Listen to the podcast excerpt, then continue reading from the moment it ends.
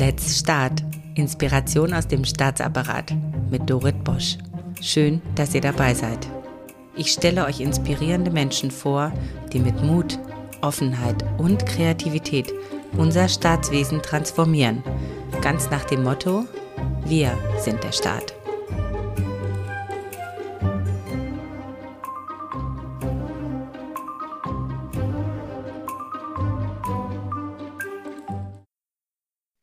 Herzliches Willkommen an Anja Hartmann, Referatsleiterin für die Bereiche Telemedien und Messenger-Dienste beim Bundesbeauftragten für den Datenschutz und die Informationsfreiheit. Während der Corona-Pandemie übernahm sie die Datenschutzberatung des RKI bei der Corona-Warn-App. Anja Hartmann hat ein Studium als Verwaltungswissenschaftlerin und ein internationales Zertifikat für Public Sector Leadership und Management an der Hertie School of Governance in Berlin. Sie hat langjährige Erfahrung in politisch-strategischer Steuerung und Kommunikation komplexer technischer Themen wie Cybersicherheit und Datenschutz. Sie hatte verschiedene Leitungsfunktionen im Bundesamt für Sicherheit in der Informationstechnik, kurz BSI genannt. Sie ist sehr erfahren mit Gremienarbeit. Einer ihrer herausragenden Fähigkeiten ist die Kommunikation mit Bürgerinnen und Bürgern. So hat sie für das BSI den Europäischen Preis für Internetsicherheit für den Aufbau des Bürgercert gewonnen. Ich freue mich, dass sie sich die Zeit nimmt, über ihre Erfahrungen als weibliche Führungskraft im Staat zu sprechen und über ihre Tipps, wie virtuelle Führung und Kommunikation zwischen den Behörden, aber auch mit Partnern aus Wirtschaft und Gesellschaft sowie Bürgerinnen und Bürgern gelingen kann. Liebe Anja, wir kennen uns ja schon eine ganze Weile und ich freue mich ganz besonders, dass wir heute zusammengekommen sind, um über das Thema virtuelle Führung und virtuelle Kommunikation zu sprechen. Das war eine Weile sehr relevant und bewegt uns ja auch heute noch, wenn wir hybride Formate auch nutzen in den verschiedenen Behörden. Die Zeiten des Homeoffice sind also noch nicht ganz vorbei. In vielen Behörden sind Regelungen getroffen worden, dass Mitarbeiterinnen und Mitarbeiter zum Beispiel an drei Tagen im Homeoffice bleiben dürfen und an zwei Tagen Präsenzpflicht haben. Du bist in deiner Arbeit ja sehr stark auf Kommunikation angewiesen. Wie hat sich denn die Kommunikation in Bezug auf die Steuerung wichtiger politisch-strategischer Prozesse verändert? Ja, liebe Dorit, erstmal vielen Dank, dass ich hier überhaupt dabei sein darf. Das ist mir eine große Freude und auch eine Ehre gleichermaßen. Das Thema virtuelle Kommunikation oder Kommunikation beschäftigt mich ja tatsächlich schon seit Jahrzehnten. Jetzt haben wir in der Corona-Pandemie erfahren, dass wir viel mehr noch als vorher virtuell kommunizieren, kommunizieren müssen zum Teil auch. Und was wir hier erleben, ist, dass Kommunikation dadurch tatsächlich noch schnelllebiger geworden ist, als sie vorher schon war. Schnelllebiger heißt leider aber auch, dass sie dadurch manchmal weniger tiefgehend ist. Die informellen Gespräche, die bilateralen Gespräche, die man oft hat, die fehlen. Und virtuell zu führen ist dadurch natürlich auch schwieriger geworden. Was uns häufig fehlt, ist so diese zwischenmenschliche Komponente. Und meine Erfahrung ist tatsächlich, je mehr wir in dieses Virtuelle gehen, ähm, desto mehr geht diese zwischenmenschliche Komponente auch ein bisschen verloren. Die braucht es aber, gerade wenn man Mitstreiter gewinnen will für politisch-strategische Prozesse. Für mich heißt das eigentlich, dass dem Netzwerken eine noch größere Rolle zukommt, als das vorher schon war. Und jetzt ist aber Netzwerken kein Tool an sich. Ähm, aber man muss schon sehen, man muss sichtbar sein, man muss hörbar sein, damit Kommunikation tatsächlich stattfinden kann und vor allen Dingen, dass auch die Steuerung von den strategischen Prozessen stattfinden kann. Vorhin hast du so ein bisschen angesprochen, das Thema weibliche Führungskraft. Ich glaube, da ist das Thema tatsächlich, dass wir da als Frauen, wenn es um Netzwerken geht, äh, gerade noch ein bisschen aufholen müssen. Das ist ein interessanter Punkt, der letzte. Das kann tatsächlich sein. Wenn ich das richtig verstanden habe, dann sagst du, diese informellen Gespräche sind eigentlich das Instrument, ja, mit dem du auch große strategisch-politische Prozesse steuern kannst. Also nicht nur dieses Formelle, das ist tatsächlich auch meine Erfahrung. Und ähm, hinter diesen informellen Gesprächen sind ja auch ähm, häufig hm, äh, ja, Netzwerke, Machtstrukturen. Und da komme ich auch auf den nächsten Punkt. Ähm, früher wusste man ja auch genau, wer an einer Besprechung teilnimmt. Also der, der da war, oder man hat eben an der, in der Kaffeeküche nochmal off the record äh, nach der Besprechung sprechen können.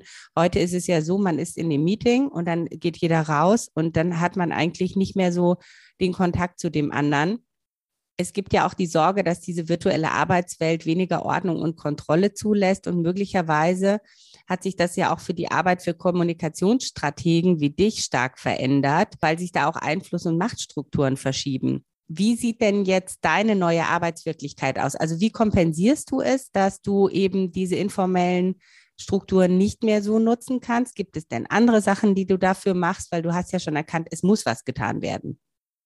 Ja, dass die virtuelle Arbeitswelt weniger Ordnung und Kontrolle zulässt, das weiß ich gar nicht. Meiner Wahrnehmung nach ist das tatsächlich nicht so. Mhm. Hm, was die Teilnehmer an einem Meeting angeht, als ganz simples Beispiel, ich zumindest mache es so, dass ich da über die Zeit hinweg tatsächlich gelernt habe, dass ich mir ständig diese Teilnehmerliste auch ergänzend eingeblendet habe, wenn ich zum Beispiel in einer Videokonferenz bin oder auch immer darauf achte, äh, ist da jemand dabei, den ich noch nicht kenne oder von dem ich gar nicht weiß, welche Rolle er hat.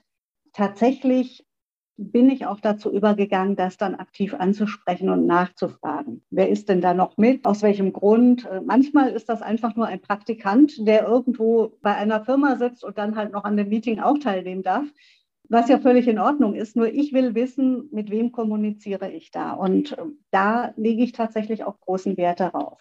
Aber wenn wir über Ordnung und Kontrolle in der virtuellen Arbeitswelt sprechen, muss man auch noch mal so ein bisschen differenzieren, was man eigentlich damit meint. Reden wir über eher interne Prozesse innerhalb der Organisation? Rede ich darüber, dass ich mit externen kommuniziere? Wo befinde ich mich da eigentlich, in welchem Stadium des Kommunikationsprozesses. Gibt es da einen Unterschied für dich? Also der Unterschied ist zum einen, dass man intern sich häufig ja besser kennt untereinander. Das heißt, wenn ich dann virtuell kommuniziere, ist das vielleicht ein bisschen einfacher, weil ich zu der Person oder den Personen, die im Meeting sind, per se schon mehr Kontakt hatte oder auch mehr Erfahrungen habe äh, oder auch weiß, wie kommunizieren die anderen, was ist deren Position, wie gehe ich damit um. Habe ich eher mit externen zu tun, kann das zwar auch der Fall sein, ist aber in aller Regel nicht ganz so intensiv das, was man bisher an gemeinsamen Kontakten hatte. Dann weiß ich von den Einzelnen vielleicht auch, was ist deren Position, aber ich weiß es nicht von allen. Das muss man natürlich dann auch in der Kommunikation nochmal berücksichtigen und nochmal schauen, wer, ja, wie du so eben so schön sagtest, wer ist vielleicht der Strippenzieher, mit wem muss ich vielleicht auch vor einer virtuellen Kommunikation nochmal bilateral sprechen. Ich muss auch überlegen, ist da ein, ein Strippenzieher, von dem ich weiß, dass er sehr bedeutend sein wird für das nächste Meeting. Vielleicht rufe ich den auch vorher nochmal an und spreche nochmal mit dem und sage, äh, wie kommen wir denn vielleicht bei einem Punkt zusammen? Ja. Das finde ich einen ganz tollen Aspekt, dass du sagst, du kombinierst das im Grunde genommen. Also du hast dieses virtuelle Meeting, wo alle verabredet sind. Du machst dir also klar, wer ist denn überhaupt dabei. Bei externen finde ich, äh, das finde ich immer sehr schön. Bei uns intern fehlt das manchmal, so diese mhm. Vorstellungsrunden. Ne? Wer macht das eigentlich? Äh, wer macht hier eigentlich was? Das gefällt mir gut. Mir ist aufgefallen, dass wir im Staat sowas oft nicht machen, weil wir davon ausgehen, dass wir uns kennen oder uns da irgendwie auch stärker vertrauen. Also diese Vorstellungsrunden und dann eben die flankierenden Gespräche vorher und teilweise auch nach einem Meeting, um nochmal das zu vertiefen. Ich nutze zum Beispiel auch ganz gerne diese Chat-Funktion, aber ich bin dann immer die Einzige, weil mir keiner antwortet. Das ist irgendwie auch nicht so, weil da kann man sich auch so kleine Nachrichten nochmal schreiben und nochmal eine Bindung aufbauen. Und ich wollte dich fragen, das waren jetzt so ein paar Tipps von dir, die ich sehr hilfreich fand. Du bist schon lange in der virtuellen Arbeitswelt unterwegs. Du bist ja richtig vom Fach. Viele hat es ja mit Corona damals kalt erwischt. Würdest du sagen, dass du dadurch auch einen einfacheren Zugang hast und ein größeres Repertoire? Ja und nein, glaube ich, muss man darauf antworten. Ja, ich habe vielleicht einen einfacheren Zugang, schlicht und ergreifend, weil ich auch viele Erfahrungen damit habe, viele Erfahrungswerte, auf die ich da zurückblicken kann, äh, wo man sich Sachen vielleicht auch intuitiv angeeignet hat oder intuitiv reagiert. Hm, das ist sicher ein ganz wichtiger Punkt. Nein, weil ich aber auch glaube, Erfahrung ist zwar viel, aber tatsächlich auch nicht alles. Ganz stark kommt es darauf an, wie man miteinander virtuell kommuniziert und auch wie man so in seinem persönlichen Umfeld aufgestellt ist. Also hat jemand kleine Kinder, die in der Videokonferenz mal vorbeischauen? Ähm, muss jemand zusätzlich Homeschooling machen und ist gestresst, dann ist es natürlich viel schwieriger, sich zwischendurch nochmal auf eine Videokonferenz oder, oder eine andere Art der virtuellen Kommunikation zu konzentrieren. Das heißt, das Umfeld ist ganz wichtig. Wichtig ist aber tatsächlich auch so in der Persönlichkeit begründet, wie diszipliniert ist man denn? Wie gut kann man sich fokussieren? Kann man sich auch zu Hause fokussieren? Hm, wie schnell lässt man sich ablenken, wenn man nicht in einem Besprechungsraum sitzt, sondern virtuell unterwegs ist?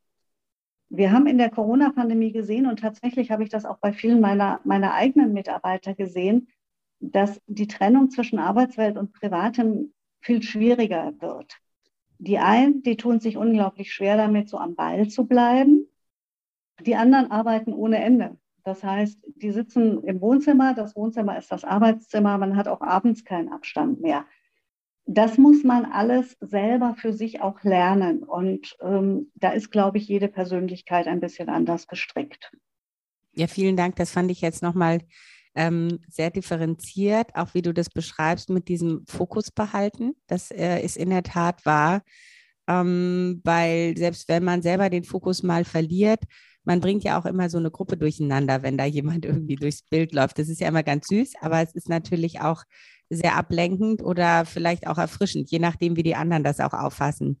Ich wollte dich noch fragen, weil du auf das Thema auch weibliche Führungskraft, ähm, vorhin sind wir darauf eingegangen, du sagtest, dieses Netzwerken müssen wir eher noch lernen.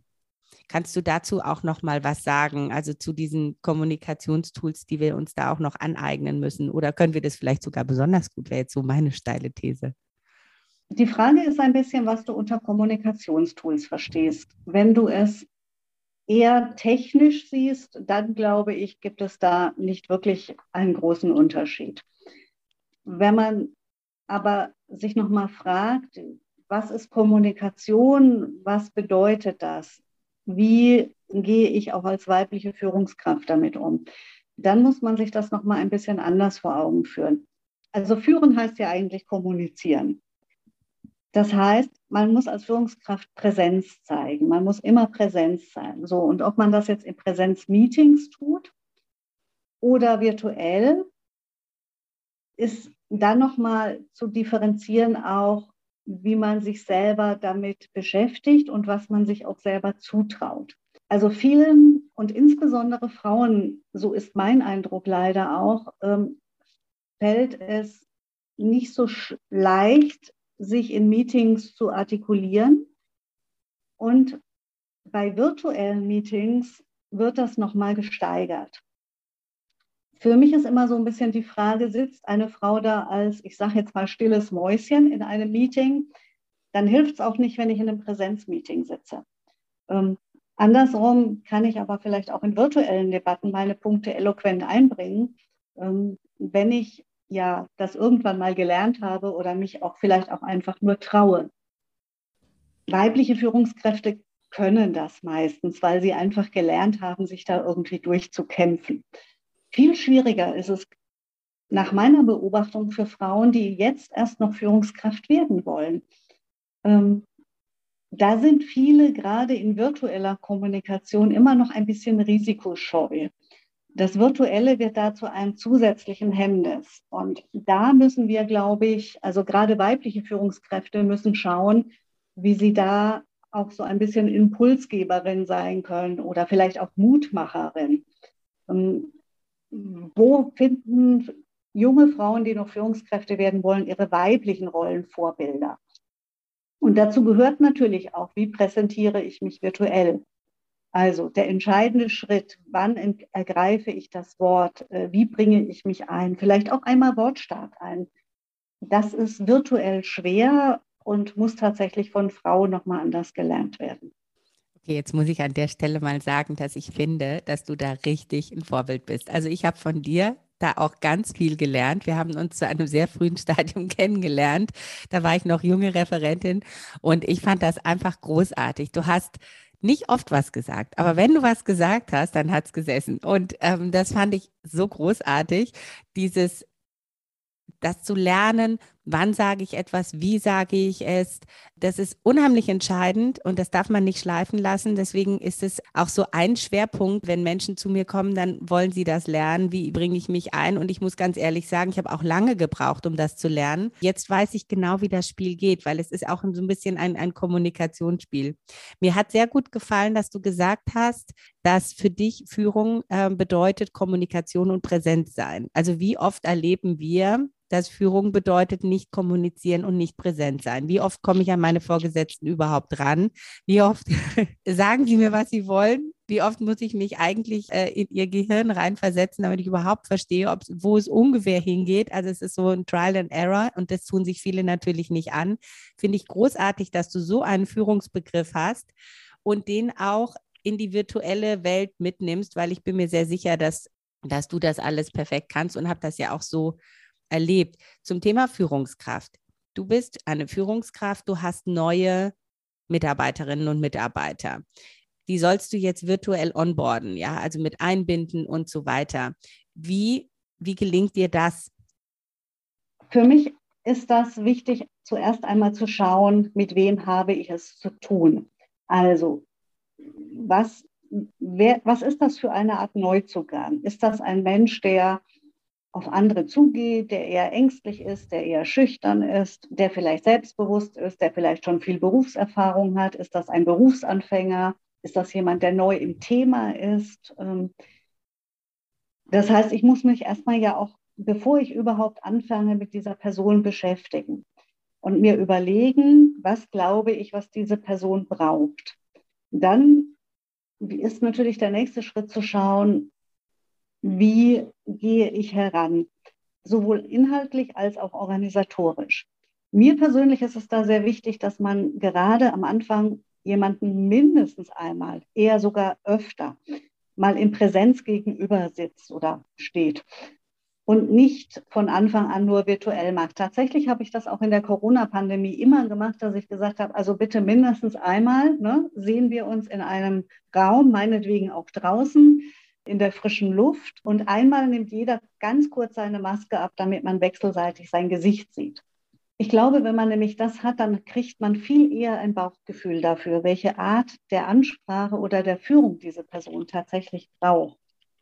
Ähm, dann ist es wichtig, ganz klar Themen der Einarbeitung zu nennen und eine klare Zielsetzung abzusprechen. Und natürlich zu schauen, ähm, ja, wie kommt jemand damit klar? Neben diesem Handwerkszeug finde ich, dass Führung immer auch heißt, dass man so aus seiner persönlichen Quelle heraus, so seiner eigenen intrinsischen Motivation, die man ja als Führungskraft in aller Regel auch hat, ähm, dem oder der Neuen auch so ein bisschen die, die Freude mitzugeben daran, dass man jetzt gemeinsam an einem Thema arbeitet oder gemeinsam äh, ein gleiches Ziel verfolgt. Das heißt auch so ein bisschen aufzuzeigen, was kann ich denn mit meiner Aufgabe bewirken? Was ist denn das Positive? Ähm, wie gehen wir äh, ja gemeinsam eine Sache an? Jetzt muss ich aber ehrlicherweise auch zugeben, dass da natürlich äh, bei allen manchmal auch Anspruch und Wirklichkeit auseinanderdriften. Das ist bei mir, glaube ich, auch nicht anders als bei allen anderen. Schlicht und ergreifend, manchmal hat man auch stressige Phasen. Manchmal ist das auch über virtuelle Kanäle gar nicht so einfach.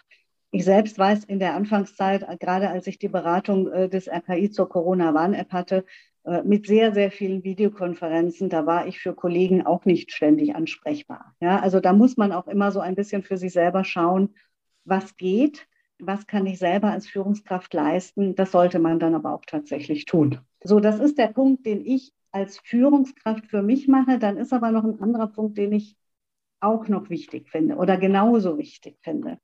Das ist nämlich nicht nur, wie nehme ich eine neue Kollegin auf, sondern auch, wie wird jemand Neues in ein Team aufgenommen. Ähm, auch das ist natürlich in Präsenz viel einfacher, als wenn alle von zu Hause arbeiten. Das muss man ja auch sagen. Da hat sich ganz klar bewährt, wenn man das Team einbindet in, die, in das Onboarding eines Neuen oder einer Neuen.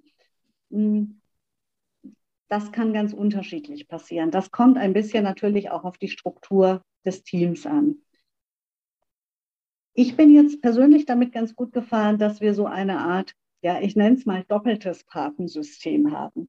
Wir haben bei uns im Haus ähm, tatsächlich, dass jeder Neue einen Paten zur Seite gestellt bekommt, der ihn betreut und für Fragen zur Verfügung stellt. Das steht. Das ist in aller Regel jemand, der außerhalb der Organisationseinheit des Referates ist, sodass man einen Ansprechpartner im Haus hat, der aber nicht unmittelbar in die eigene Aufgabe eingebunden ist. Manchmal hat sich das sogar zu einer Art Mentoring entwickelt. Das kommt immer so ein bisschen darauf an, wie gut die beiden Personen miteinander harmonieren. Ergänzend haben wir aber auch noch, dass wir innerhalb des Referates jemanden einen Paten zur Verfügung stellen für die inhaltliche Einarbeitung. Und das in Kombination funktioniert wirklich gut. Das ist ja eine tolle Idee. Habe ich noch nie gehört. Großartig. Und das äh, hältst du so durch, ganz konsequent. Das mache ich ganz konsequent, Ach. weil ähm, anders kann es gerade in diesen virtuellen Zeiten nicht funktionieren. Hast du das jetzt speziell in den virtuellen Zeiten hochgefahren oder hattest du das schon immer gemacht? Tatsächlich habe ich das mit dem Paten innerhalb des eigenen Referates schon seit, also immer würde ich nicht sagen, aber die letzten zehn, zwölf Jahre mache ich das schon. Und das hat sich wirklich unglaublich gut bewährt. Toll kennst du hm. aus der Schule. also, hm. und da hat man ja auch solche Situationen. Ne? Man kommt hm. neu irgendwo hin und man ist einfach froh, dass einer verdonnert wurde, äh, dass er für den da ist und am Ende ist es dann sogar der beste Freund. Das gefällt mir gut. Wenn ich das mal so auf den Punkt bringen darf, was ich bei dir so stark raushöre, ist so dein sehr empathischer Zugang zu deinen Gesprächspartnern. Du hattest es auch vorhin mit, ähm, also der Strippenzieher und jetzt eben auch die die Mitarbeiterin, der Mitarbeiter, wie sehen sie hinter der Maske aus. Also du willst tatsächlich mehr Informationen über diese Person bekommen, um zu erfahren, wie du am besten mit ihr arbeiten kannst oder wie, wie sie sich am besten auch einbringen kann. Diese Informationen bekommt man äh, im, ich sag mal, im virtuellen Raum. Da muss man sich nochmal eine extra Meile mehr auf den Weg machen äh, zu der anderen Person oder sich mehr bemühen um diese andere Person, damit man diese Informationen bekommt. Kann man das so zusammenfassen? Das kann man so zusammenfassen. Man muss aber natürlich beachten, was, was, du, was verstehst du unter Information.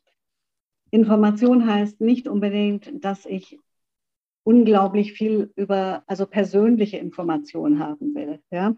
Natürlich ist es immer schön, wenn man so ein bisschen weiß, ne, was hat der andere vielleicht für Hobbys oder äh, wie, ist, wie ist der eingebunden auch um zu wissen, ist da jemand, der allein in seiner Bude sitzt und vier Wochen nicht rauskommt in Corona-Zeiten oder ist das jemand, der ein, ein, ja, eine Familie um sich hat. Ähm, das heißt aber nicht, dass ich tatsächlich, ich will keine Daten ja, von jemandem im Sinne von, ich habe drei Kinder, die sind keine Ahnung, 13 und 12 oder so etwas. Ich finde das so klasse, dass du das jetzt ansprichst. Und das ist das, warum ich dich so schätze, jede Ungenauigkeit, jede Schludrigkeit merkst du sofort. Was ich tatsächlich mit Informationen meinte, war überhaupt gar nicht Daten oder Persönliches, sondern tatsächlich Körpersprache. Lustigerweise, Spoiler-Alarm, ich habe einen ganz bekannten österreichischen Körpersprache-Coach gewonnen für den Podcast. Mit dem machen wir dann einen Podcast äh, in der nächsten Zeit, weil es geht um das Thema Körpersprache. Also welche Informationen bekomme ich von einer anderen Person, wenn ich sie sehe oder persönlich erlebe? Und ich meinte tatsächlich diese Informationen, also diese nonverbalen zwischenmenschlichen Informationen. Man hat ja auch gesagt, während der Pandemie haben Kindergartenkinder, die ihre Betreuerinnen und Betreuer ohne Maske nicht gesehen haben, konnten überhaupt nicht einschätzen, ob diese Person traurig ist oder sich freut, wo ihre intrinsische Motivation ist. Also diese Art von Information habe ich gemeint. Aber wenn man natürlich mit jemandem spricht, vom, der beim Bundesdatenschutzbeauftragten arbeitet, muss man mit dem Wort Information extrem achtsam umgehen. Und es, vielen Dank, dass du das nochmal ganz differenziert gesagt hast.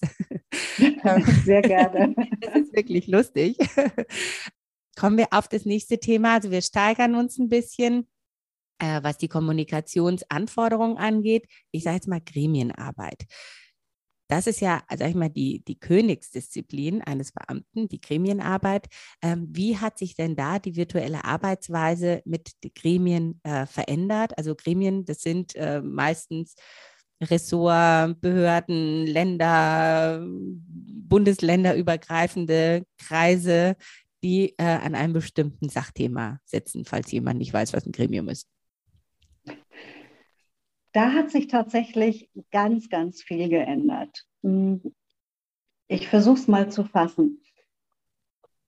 Vor Corona-Zeiten haben wir Gremienarbeit so gemacht, dass Termine lange vorher bekannt waren, dass es eine feste Agenda gab, dass Leute hingereist sind und sich vorher vorbereiten konnten, in aller Regel zumindest. Jetzt erleben wir etwas anderes. Wir erleben jetzt viele Videokonferenzen, die dann natürlich nicht mehr zweitägig sind, sondern man tagt viel öfter, viel kürzer und auch häufig erfolgen die Einladungen viel kurzfristiger. Das heißt, man hat jetzt nicht mehr so ein ein-, zweitages-Meeting, fliegt irgendwo hin oder fährt hin, trifft sich, sondern man sagt, wir könnten doch morgen mal drei Stunden im Gremium XY. Ähm, das ist einerseits schön, dass man das kann. Das führt aber tatsächlich auch dazu, dass Themen häufig viel schlechter vorbereitet werden, weil man von jetzt auf gleich einen Termin bekommt und sagt, ah, da tut sich gerade was Aktuelles. Morgen früh um neun diskutieren wir da alle drüber. So, alle schaufeln sich diesen Termin frei, denken, da habe ich noch irgendwie eine halbe Stunde zwischen zwei anderen Videokonferenzen. Da kann ich mich einklinken. Und wenn es nicht ganz passt, dann gehe ich halt da auch früher wieder raus und gehe in den nächsten Termin. Ganz viele machen so eine Art, ich weiß gar nicht, ob ich das so sagen soll, aber so eine Art Videokonferenz-Hopping. Ja? Hab das habe ich auch gerade gedacht. Ähm, und, ähm, und dann kommt noch dazu, weil man ja auch jetzt auch so diesen Zeitdruck hat, dadurch, dass dieser Termin dazwischen kam, man ist nirgendwo so richtig dabei, auch mit dem Kopf nirgendwo so richtig dabei. Ähm, manche bearbeiten dann sogar nebenher noch ihre E-Mails. Das ist keine Kommunikation. Was ist Kommunikation, muss man sich da fragen. Ja? Und Kommunikation ist ja nicht Austausch von Informationen. Kommunikation ist ja Interaktion.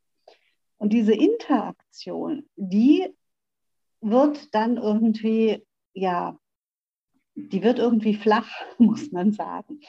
Ähm, das finde ich, macht die inhaltliche Arbeit nicht leichter, macht auch Abstimmungsprozesse nicht leichter. Ähm, und da kommt dann noch dazu, dass natürlich auch das, was man sonst in Gremien hat, ja, man hat eine Kaffeepause, wo man mit dem einen oder anderen mal bilateral sich austauscht. Das fällt alles weg. Kurz gesagt, wir tagen viel öfter, äh, zeitlich gesehen kürzer. Wir sehen uns virtuell viel öfter, aber der Outcome ist, glaube ich, nicht größer. Ja, das habe ich auch äh, festgestellt. Und ich habe auch festgestellt, also an mir selbst, dass ich äh, bei Vorgängen und, und Gremienarbeiten, wo ich merke, so, ich kann mich einbringen, ich kann selbstwirksam sein, es macht Spaß. Also diese, diese zusätzliche Komponente, ja, dieses intrinsische, das wird irgendwie angesprochen, ich kann was beitragen, dass ich da viel mehr dabei bin als bei anderen. Also dieses, ich muss das jetzt machen und ich mache das mit der gleichen Freude und mit dem gleichen Engagement, das kann ich gar nicht bestätigen, sondern es ist tatsächlich so, bei manchen Sachen bin ich total dahinter und ich merke, da ist irgendwie eine gute Stimmung in diesem Gremium oder in diesem Kreis und manche, die ziehen das einfach nur so runter. Also es hängt wirklich sehr stark von den Personen ab. Kannst du, kannst du das bestätigen? Das kann ich bestätigen. Es ist aber auch so, dass wenn du dich in Präsenz triffst, dann entwickelt sich ja auch so eine Gruppendynamik. Hm. Die entwickelt sich im virtuellen quasi nicht.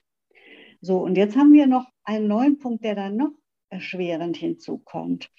Ähm, ganz am Anfang, als wir das gemacht haben, sozusagen am Anfang der Corona-Pandemie, da kannte man die Leute ja auch noch alle, weil man vorher in Präsenz getagt hat.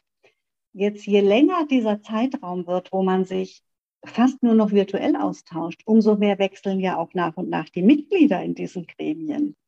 Das heißt, das, was wir vorhin hatten an Thema, an Onboarding neuer Mitarbeiter, haben wir jetzt auf einer anderen Ebene. Wie kommen denn neue Mitglieder der Gremien in einen solchen Kreis? Ja, wie passiert denn da ein Onboarding? Also das ist wirklich schwierig. Und hier, ich hatte es vorhin schon mal gesagt, müssten wir eigentlich viel mehr auch sagen, wir machen nochmal bilaterale Sachen. Also ich sehe bei einer Videokonferenz in einem Gremium, da ist ein neuer Kollege aus, keine Ahnung, Bundesland XY.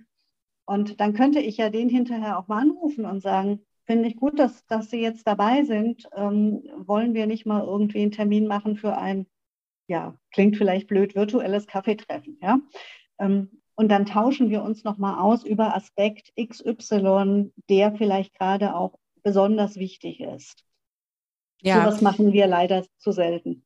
Also das, was du gesagt hast über das Onboarding in Referaten, lustigerweise betreue ich jetzt auch gerade ein Gremium und wir sprechen auch gerade über Onboarding. Übrigens, es hat auch in Präsenz nicht geklappt. Deswegen haben wir uns überlegt, wir müssen da einen Onboarding-Prozess machen und ähm, denken auch über Patenschaften nach. Finde das Gespräch mit dir so inspirierend, weil was mir gerade aufgefallen ist, ähm, ich habe ja auch mit der Barköff mal gesprochen und habe ja auch selbst Menschen, die zu mir kommen in Coachings und dieses Thema, wie bekomme ich denn da so die besondere Stimmung rein in virtuelle Meetings? Wie, wie fessel ich Leute, wie, wie ziehe ich sie geradezu an für dieses Thema, wenn sie neu sind, wenn sie mich nicht kennen? Das ist ein ganz wichtiges Thema, ich, weil da kann man ganz, ganz viel machen. Aber es ist tatsächlich so, dass wir damit gar nicht so viel Erfahrung haben. Es macht aber richtig Spaß, das zu lernen. Wir sprachen vorhin darüber, dass du dir die Teilnehmerliste auch immer genau anschaust, auch bei virtuellen Besprechungen. Worauf achtest du denn besonders, wenn du virtuelle Kommunikationsprozesse startest? Und wie schaffst du es, dieser Gruppe auch eine psychologische Sicherheit zu verschaffen, damit sie sich auch öffnen kann? Ähm, du sprichst ja da auch in den Vorgängen auch über sensible Dinge. Das ist eine sehr interessante Frage. Bevor ich tatsächlich einen virtuellen Kommunikationsprozess starte, überlege ich mir erstmal, ob das, was ich besprechen möchte, überhaupt in einen virtuellen Kommunikationsprozess passt. Ich muss mir erst noch mal Gedanken machen, ähm, was ist das Thema? Kann ich es überhaupt virtuell gut besprechen? Und wenn ja, wie gehe ich das an? Oder ist es vielleicht auch was, was wo ich einen ganz anderen Kanal brauche? Ja, äh, ein Vier-Augen-Gespräch, ein Präsenzmeeting, vielleicht auch Vorab-Telefonate mit Einzelnen teilnehmen. Das ist schon mal wichtig. Und um das sich nochmal vor Augen zu führen, heißt es auch nochmal sich vor Augen zu führen, was bedeutet Kommunikation. Also es geht ja nicht nur um den Austausch von Informationen, es geht um, ich sagte es vorhin schon mal, Interaktion. Das heißt aber auch, es geht um energetische Prozesse, es geht um psychologische Prozesse. Ähm, und die muss ich einsetzen und mir vorher auch überlegen, um Vertrauen zu schaffen. Das kann man ganz einfach machen, indem man sagt, naja, ich kläre vorher genau die Rahmenbedingungen. Also ich sende eine Agenda zu, ich weiß genau, was ist das Ziel des Meetings. Ähm, äh, vielleicht vereinbare ich auch Vertraulichkeit nach Chatham House Rules oder anderes, ähm, um den Kreis zu öffnen. Es gibt von verschiedenen Künstlern so Aussagen, die sagen, naja, virtuelle Kommunikation sei eigentlich gar keine Kommunikation. Leider stimmt das manchmal auch. Ähm, das liegt aber an verschiedenen Aspekten. Das eine ist, dass wir gar nicht mehr wirklich kommunizieren im Sinne von Kommunikationsfähigkeiten auch zeigen und den anderen auch das Gefühl zu geben, ich höre auch zu. Was wir oft machen, gerade in virtuellen Konferenzen, ist, jemand spricht, äh, Jetzt hatten wir vorhin schon das Thema Videokonferenzhopping. Man ist vielleicht auch gedanklich gar nicht so ganz aufmerksam. Man konditioniert sich schon darauf, naja, was antworte ich denn jetzt ganz schnell? Man hört aber gar nicht mehr zu, um etwas zu verstehen, sondern man hört eigentlich zu, um zu antworten, um zu reagieren. Und das ist ein Problem der Kommunikation generell. Das zeigt sich aber nochmal ganz spezifisch, dass wir in virtuellen Kommunikationen ja vertrauensvoll miteinander umgehen. Das kann man tatsächlich nur machen, wenn man dem anderen auch das Gefühl gibt und nicht nur das Gefühl gibt, sondern wenn es tatsächlich auch so ist, ähm, im Hier und Jetzt zu sein. Ähm, also, du hast jetzt so ein ja. paar Sachen gesagt, die haben mich also total angesprochen. Dieses, also diese Art der achtsamen Kommunikation, ja, das äh, vielleicht ist das Virtuelle so hinderlich, dass wir gezwungen sind, es wirklich besonders gut zu machen. Das denke ich mir immer. Ich versuche ja immer, die Dinge positiv zu sehen. Also es ist so schwierig, dass ich mich sehr, sehr bemühen muss achtsam zu sein. Du hast von auch von Energie gesprochen und ich habe das ja vorhin mit so Stimmung, ne? Wie ist so die, wie ist so die Stimmung, wie ist so die Begeisterung, wie ist die Freude? Das sind alles so, sagt man immer so, ja, ist doch egal. Nee, ist nicht egal, weil darauf kommt es letztendlich an. Und dieses im Hier und Jetzt sein, wie, wie schaffe ich Aufmerksamkeit zu erzeugen? Also nicht im negativen Aufmerksamkeit, sondern wirklich Interesse und eine Verbindung zu dem anderen zu schaffen, eine echte Verbindung von Mensch zu Mensch, obwohl wir im virtuellen Raum unterwegs sind. Und es hat mir sehr, sehr gut gefallen, was du sagst, weil tatsächlich, das ist so eines meiner Schwerpunkte. Es ist ja immer kein Zufall, mit wem ich mich unterhalten darf. Tatsächlich ist es das, was wir wirklich ganz, ganz besonders lernen müssen und auch ganz klar, so wie du das jetzt auch machst, ganz klar benennen müssen. Es hat nichts mit virtuellem zu tun, sondern wie will ich mit jemandem ähm, kommunizieren. Wir haben eigentlich nicht nicht so viel Zeit, als dass wir sie verschleudern, indem wir drei Dinge auf einmal machen und dann nichts richtig, sondern wirklich dieses konzentrierte Zusammenkommen. Es gefällt mir unheimlich gut. Vielen Dank, Anja, dass du das nochmal noch mal so gesagt hast, weil das kommt viel zu kurz. Es gibt so eine Art Fake Work oder das Richtige tun. Äh, ich fand den Begriff Fake Work irgendwie so gut. Was heißt das für dich? Fake Work ist das, was wir wahrscheinlich alle leider viel zu viel tun. Die Frage ist immer, wenn man eine Aufgabe bekommt, wie geht man diese Aufgabe an? Ähm, ich versuche es vielleicht mal mit einem Beispiel. Wenn ich eine Aufgabe bekomme, schreibe ein Konzept XY, dann setze ich mich hin und schreibe dieses Konzept. Ich mache alles richtig im Sinne von, ich habe äh, das richtige Dokument, äh, also Dokumentenvorlage. Ich halte meine Fristen. Ich beteilige Menschen, die zu beteiligen sind. Ich kenne das Thema, äh, schreibe etwas zu dem Thema. Ähm, die Aufgabe ist erledigt. Ich habe aber überhaupt inhaltlich nicht das gemacht, womit ich irgendeine Art von Outcome habe, von Zielerreichung. Und dann habe ich eine sogenannte Fake Work gemacht. Das heißt, ich habe alles richtig gemacht in der Aufgabe, die ich bekommen habe. Ich habe aber tatsächlich nicht das Richtige getan. Im Sinne von, was will ich denn bewirken mit dieser Aufgabe? Was will ich denn als Ergebnis haben? Und habe ich mir vorher überlegt, ob die Vorgehensweise dessen, was ich inhaltlich in dieses Dokument schreibe, zum richtigen Ergebnis führt. Hm. Das heißt, Fake Work ist, man macht die Aufgabe, die man bekommt, richtig. Man hat aber nicht wirklich das Richtige getan zur Zielerreichung oder um einen guten Outcome zu haben. Leider passiert das sehr häufig, gerade auch, finde ich, noch im öffentlichen Bereich. Ähm, das liegt daran, dass wir sehr stark von, ich weiß gar nicht, ob ich sagen soll, bürokratischen Vorgaben, aber vielleicht so organisatorischen Abläufen bestimmt sind von, wir haben etwas immer so getan, das machen wir jetzt weiter so. Und man ist unglaublich, also viele Beamte sind unglaublich darauf fokussiert zu sagen, wie muss ich die Sache machen und so mache ich sie. Punkt. Dann habe ich alles richtig gemacht. Dieses, ich muss mal über meinen Tellerrand hinausgehen, ähm, ich muss mal in eine andere Richtung denken. Ähm, das passiert dann leider zu selten, weil man in seiner Aufmerksamkeit woanders ist. Und das ist sehr schade und ich glaube, das müssen wir tatsächlich ein bisschen ändern. Beides muss zusammenkommen. Ach, Anja, siehst du, du hast meine volle Aufmerksamkeit. Ich bin total bei dir. Also du schaffst es nicht zu fesseln. Warum? Weil ich beobachte das auch. Es ist so dieses, ich nenne es immer aus dem Kopf arbeiten, ja. Der Verstand, der arbeitet super, aber letztendlich ich aktiviere keine Menschen. Das ist doch mein Job. Ich muss Menschen aktivieren, ich muss Systeme bewegen, bis in die kleinste Einheit, bis zur Kommune runter, ja. Auch wenn ich dafür nicht nach der Verfassung zuständig bin. Aber die Dinge, die ich gerade in der Bundesverwaltung mache, das sind ja Dinge, das ist wie wenn ich einen Stein ins Wasser werfe und im Idealfall zieht er Kreise. Und zwar nicht, weil ich sie da reinmale, ja, weil ich mit dem Boot da rumfahre und Kreischen male, sondern weil es einfach so ist. Weil ich etwas reingebe in ein System, ich bringe etwas in Schwingung, ich bringe etwas in Bewegung, aktiviere andere Menschen. Dadurch entsteht so eine Dynamik, in, an der übrigens jeder teilnehmen muss.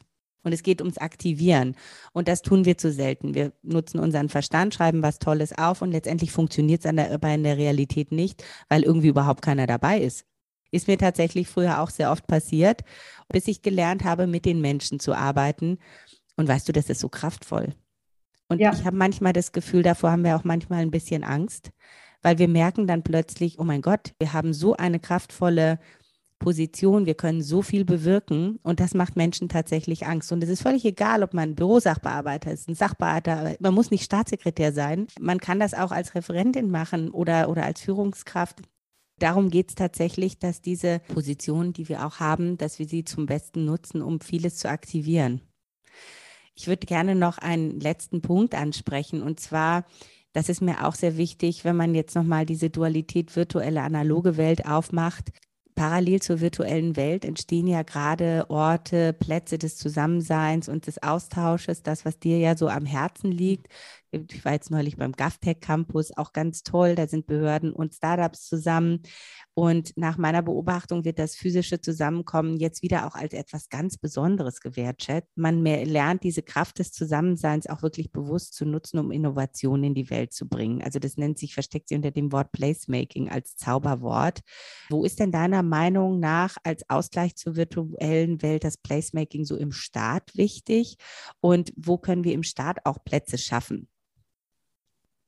Wir müssen ganz viele solcher Plätze schaffen das Virtuelle kann die Kommunikation, kann die zwischenmenschliche Interaktion nicht ersetzen. Das muss uns immer klar sein. Und deswegen ist dieses Placemaking ganz wichtig und es hat tatsächlich jetzt in der Corona-Pandemie noch mal mehr an Bedeutung gewonnen. Wir müssen schauen, was sind das für Themen, die wir dafür aufsetzen. Ich glaube, da haben wir eine Unmenge. Die werden aktuell gerade aufgrund der Lage, in der, in der sich ja die Welt auch befindet, täglich mehr. Ähm, wir müssen aber auch schauen, wie gehen wir das Placemaking an und wie können wir sicherstellen, dass wir es auch zu einem gewissen Erfolg führen. Dafür gehört für mich zum allerersten Mal, dass ich mal schauen muss, also A, natürlich das Thema und die inhaltliche Aufbereitung, aber tatsächlich auch, wen möchte ich da alles dabei haben? Wen brauche ich, weil er vielleicht inhaltlich gut aufgestellt ist? Ähm, wer sollte aber vielleicht auch kommen, weil er oder sie vielleicht gar nicht in dem Themengebiet ist? Aber dann gerade auch nochmal ganz neue Aspekte einbringen kann, die Fachleute bisher nie gesehen haben. Man muss auch schauen, wer sorgt dafür, dass das Placemaking nicht nur ein Austausch ist, sondern auch ein Ergebnis produziert. Es geht ja nicht nur darum, dass da verschiedene Menschen zusammenkommen und sich nicht unterhalten, sondern dass man was, was auch wichtig ist, ja, will ich gar nicht abtun. Aber es geht ja auch darum, dass man sagt, wo will ich hin? Ja, wie kann ich Innovation schaffen? Ähm, dafür brauche ich Menschen aus ganz verschiedenen Bereichen, ganz verschiedenen Hintergründen, aber auch jemand, der das Ganze zusammenhält, der die Inhalte und die Zielsetzung nicht verliert auch da, ähm, Anja, sprichst du mir total aus dem Herzen. Ich äh, stelle fest, dass solche Orte, die sehen super schick aus und da sind tolle Leute. Am Ende des Tages verfällt doch jeder in sein Silo. Und ähm, dass man das zusammenbindet und wirklich diesen Purpose, was ist denn der Sinn dieses Platzes, dieses Ortes, den ich da habe und auch wirklich äh, Raumhygiene betreibt im Sinne von, wer sollte jetzt dabei sein, wer kann beitragen, wer kommt jetzt einfach nur her, um dieses System zu nutzen, aber hinterlässt irgendwie seinen Müll. Ja, ich sage es jetzt mal bildlich gesprochen. Dass man da wirklich ganz differenziert auch sieht, was will ich denn eigentlich damit? Und das sprichst du auch an, dieses sich kümmern. Also wie so ein guter Gastgeber dieses Zusammenkommt. Und ich erlebe das ganz oft, dass es eben nicht gemacht wird. Es wird nicht kuratiert. Meine Erfahrung ist tatsächlich auch, du hast immer einen Kreis von Teilnehmern, die wirklich mit dem Thema verbunden sind, die ein echtes Interesse haben, das Thema zu treiben, die möchten, dass ihre Position gehört wird und die sollte auch gehört werden und, und einen ja, Eingang findet.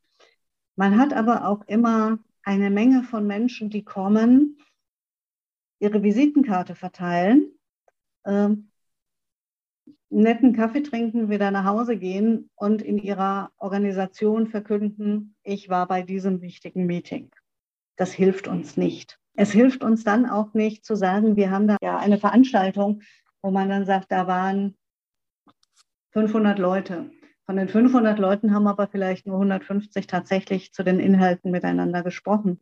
Das hilft uns nicht weiter. Das heißt, es geht nicht darum zu sagen, wir haben diese Menge an Teilnehmern, sondern es geht tatsächlich darum zu sagen, wir hatten Teilnehmer, die miteinander, ja, ich komme leider immer wieder auf den gleichen Begriff, aber die miteinander interagiert haben, um ein Thema zu treiben.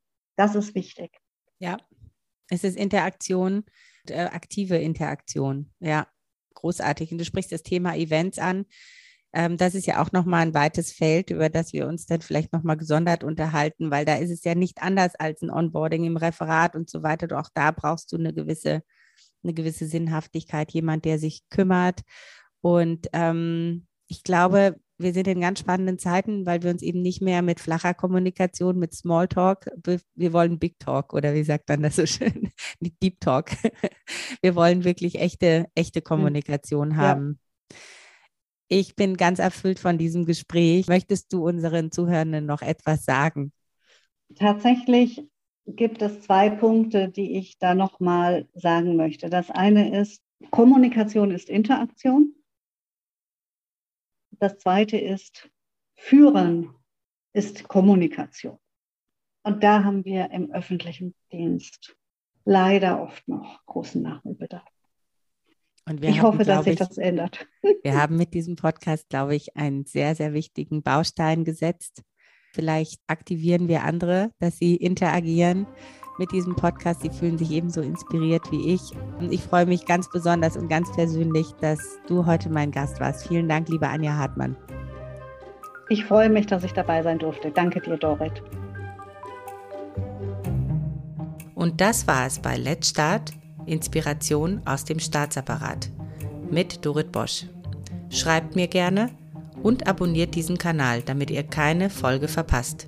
Let's Start. Viel Spaß bei der Umsetzung.